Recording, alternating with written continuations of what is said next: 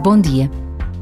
Para quem trabalha, para quem estuda, os dias voam, as semanas passam muito depressa e o Natal chega quase de surpresa.